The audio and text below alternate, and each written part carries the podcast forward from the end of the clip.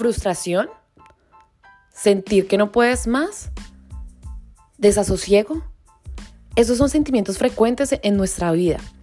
En Sin Miedo a Oírme vas a encontrar un espacio espejo para identificar cómo tú, escuchando tu voz interior, puedes materializar tus pensamientos, tanto buenos como malos. Yo soy Tuti Fonseca y después de tener una crisis personal muy complicada, decido crear este espacio a partir de mi habilidad de conectarme con las personas y transmitir tranquilidad. Voy a hablar con amigos, mentores, expertos en la vida cotidiana y profesionales. Espero que te, te quedes acá, conéctate con lo que te gusta y disfrútalo.